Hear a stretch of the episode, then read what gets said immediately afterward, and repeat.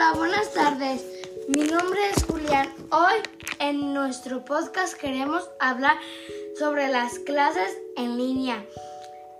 Desde el punto de vista de una maestra, para eso tenemos de invitada a la maestra Hani.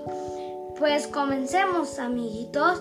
Maestra Hani, bienvenida.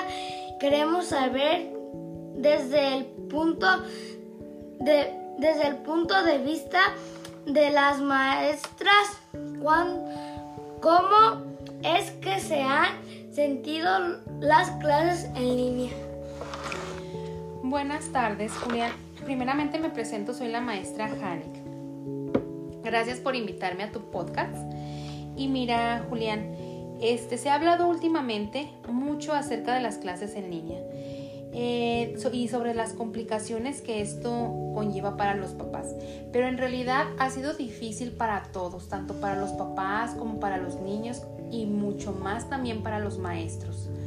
Este nos conlleva llevar y realizar mucho más material, tenemos que estar organizándonos más, este, utilizando tiempo extra eh, pensando en cómo podemos llegar de mejor manera a los niños y eso para nosotros es un trabajo extra.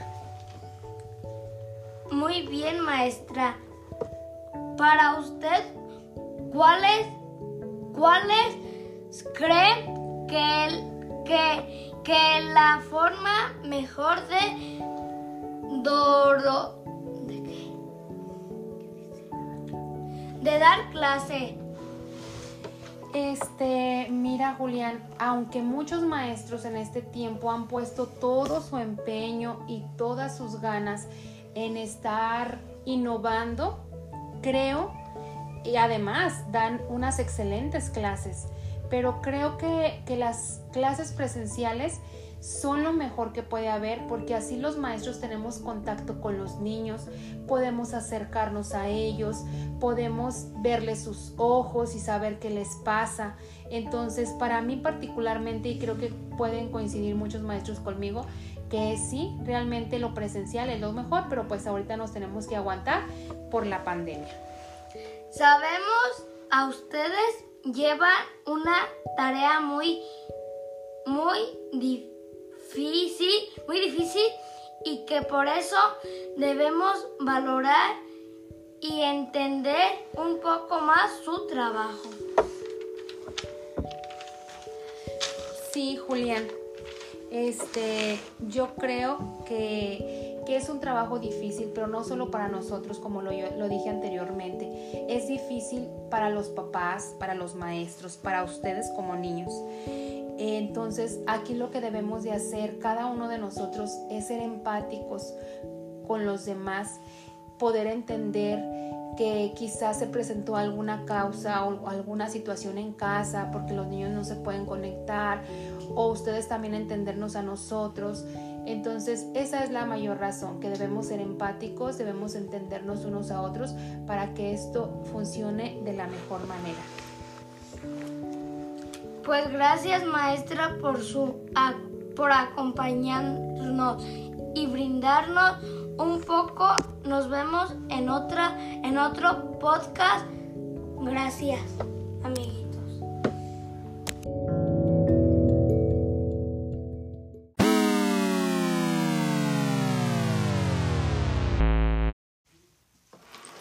Hola, hola, ¿qué tal amiguitos? Soy Julián Rafael Armendáriz en el podcast de hoy hablaré acerca de la importancia del juego.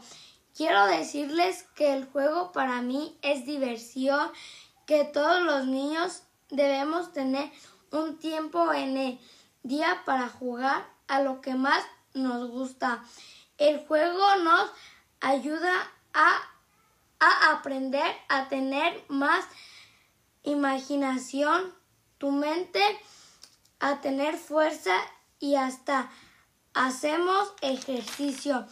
El juego, el juego es lo más importante en la vida de un niño o de un adulto. También así que no dejen de jugar chicos y grandes. Hasta la próxima. Me despido. Adiós. Hola, hola amiguitos, bienvenidos a mi podcast. Soy Julián Rafael y hoy hablaremos de navegadores y aplicaciones, servicios de Internet y las haremos de una forma divertida. Vamos a ver quién de ustedes puede contestar las siguientes preguntas.